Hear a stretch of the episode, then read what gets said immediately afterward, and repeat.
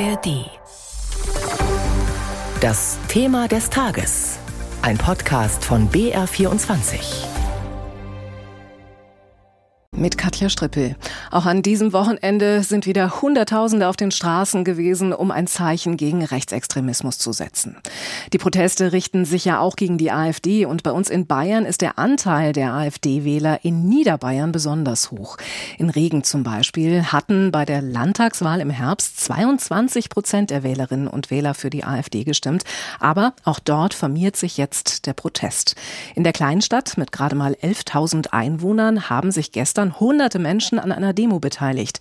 Sarah Höger aus Regen. Einer, der seine Stimme gegen antidemokratische Tendenzen erhebt, ist der Fichtacher Stadtpfarrer Werner Konrad. Er will zeigen, dass der Void sehr wohl bunt und offen ist. Und ich denke, jetzt ist es soweit, was vielen Leuten schon lange auf dem Herzen liegt, dass man mal sagt, na hoppla, ihr seid nicht das Volk und ihr repräsentiert nicht die Mehrheit. Gemeinsam mit dem evangelischen Pfarrer in Fichtach und Mitstreitern aus der Stadtpolitik hat er einen runden Tisch für mehr Menschlichkeit und Miteinander initiiert. Auf der Demo in Regen will er Flagge zeigen und dort eine ganz persönliche Geschichte erzählen. Und neben meiner so christlichen Motivation habe ich eine persönliche Motivation. Ich darf nämlich hier in diesem Haus schon seit acht Jahren mit Flüchtlingen zusammenleben. Also junge Asylbewerber die äh, bei mir ein Zimmer bekommen haben, weil das hat mehr Zimmer, als ich brauche. Und das ist für mich eine sehr beglückende Erfahrung, denn ich habe damit eigentlich äh, die Erfahrung gemacht, das sind wunderbare Menschen. Auf der Demo in Regen waren rund 800 Menschen. Die Veranstalter hatten nur mit etwa 150 gerechnet. Gekommen sind viele Familien mit Kindern, aber auch Alte und Jugendliche. Der Void ist bunt, war auf vielen Schildern zu lesen oder aus die Maus, Faschos raus. Ich möchte, dass unsere Enkel und Urenkel in dieser Freiheit aufwachsen können, die wir jetzt genossen haben die letzten 70 Jahre. Und so wie es ausschaut, dreht sich das Blatt und da muss man auch als Normalbürger, sage ich mal, auf die Straße gehen. Was anderes hilft nicht. Den Faschisten das Leben so schwer machen, wie es geht. Und da gehört die AfD auch dazu. Im Alltag halt einfach zu seiner Meinung stehen, im Zwiegespräch, auch wenn es vielleicht nichts bringt, aber einfach ja, Position beziehen. Dass nicht nur in großen Städten wie München oder Regensburg protestiert wird, sondern auch im 11.000 Einwohnerort Regen, macht die anwesenden Beutler stolz. Eine von ihnen ist Sonja Weigersdorfer. Sie selbst kommt aus dem Nachbarlandkreis Freyung-Grafenau. Demonstrieren ist richtig und wichtig, sagt sie. Aber nach dem Protest müsste der Kampf gegen rechts weitergehen. Also letztendlich müssen wir auch im Badischen Wald wieder anfangen, miteinander zu reden. Das ist das, was eigentlich mittlerweile viel zu kurz kommt. Jeder sitzt einfach nur noch zu Hause auf der Couch und hängt in den Social Media Kanälen ab und äh, nimmt das für Bademünze, was da drin steht, anstatt dass man einfach ja, mit Nachbarn oder in einem Ort, am Café wieder miteinander in, in ein Gespräch kommt und einfach mal über die Dinge spricht. In einer niederbayerischen Kleinstadt auf die Straße zu gehen, ist ja das eine. In Ostdeutschland zu demonstrieren, wo die AfD in vielen Regionen schon bald stärkste Partei werden könnte, wo sie schon die ersten Landräte und Bürgermeister stellt, da braucht es Mut. Und den haben viele Menschen, denn auch in ostdeutschen Städten wurde an diesem Wochenende wieder demonstriert, zum Beispiel in Zwickau und Plauen in Sachsen, in Wismar in Mecklenburg-Vorpommern, in Wittenberg in Sachsen-Anhalt und in Gera in Thüringen. Und über diese Proteste möchte ich jetzt mit dem Rechtsextremismusforscher Axel Saalheiser vom Institut für Demokratie und Zivilgesellschaft in Jena sprechen. Schönen guten Morgen, Herr Saalheiser. Schönen guten Morgen, ich grüße Sie. Sind Sie am Wochenende auch auf einer Demo gewesen? Ich bin selbst nicht auf einer Demo gewesen, aber ich weiß, dass sehr viel demonstriert worden ist, auch bei uns in der Region. Und das ist ein ermutigendes Zeichen für die Demokratie, dass sich so viele Menschen jetzt auf die Straße bewegen. Was sind denn das für Menschen, die da demonstrieren gehen?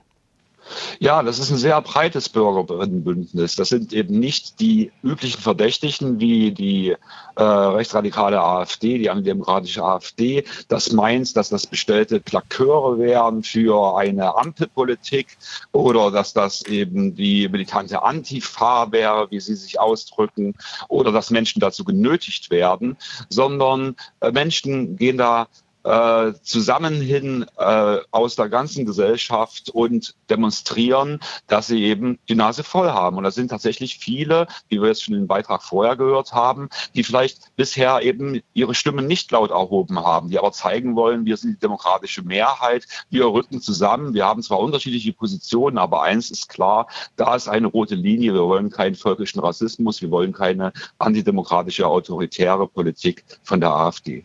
Wie bewerten Sie denn den den Ausgang der Landratsstichwahl gestern im thüringischen Saale-Orla-Kreis, wo ja der CDU-Kandidat knapp gewonnen hat, obwohl der AfD-Kandidat in der ersten Runde vorne lag. Ist das auch ein Ergebnis dieser Proteste? Ja, wir müssen erst mal sagen, das Ergebnis war knapp.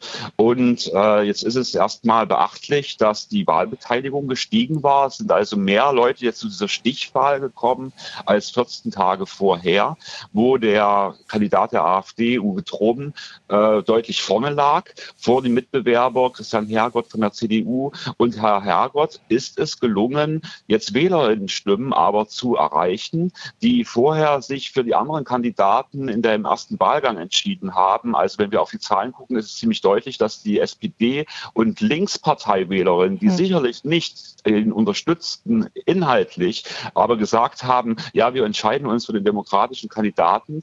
Und ich glaube auch, diese Proteste und die Demonstrationen haben dazu beigetragen, nochmal eben das zu schärfen. Und wir haben ja auch in den äh, Tagen, in den Wochen zuvor eben auch wirklich eine breite Mobilisierung der Zivilgesellschaft, eine Aktivierung, auch warnende Stimmen in der Region gehabt. Und ich glaube, dass die Stichwahl jetzt so ausgegangen ist, glücklich, dass ein demokratischer Kandidat gewonnen hat als Landrat. Das ist auch im Kontext dieser Proteste einzuordnen. Wenn der CDU Stimmen von links bekommt, sagt uns das auch schon was für die Landtagswahl in Thüringen möglicherweise?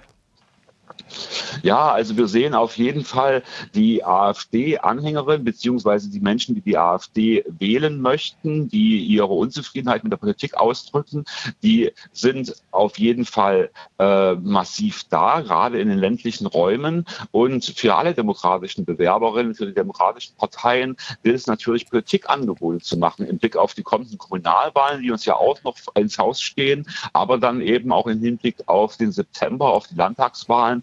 Und äh, die AfD ist eine Kraft, die nicht einfach wieder weggeht. Äh, es gilt halt wirklich auch über Inhalte zu reden, die Menschen dazu bewegen, die AfD zu unterstützen. Und äh, noch viel mehr muss klar sein, eben was auf dem Spiel steht. Also auch die Zukunft unseres Landes, hm. auch ob wir eine weltoffene moderne Gesellschaft bleiben können.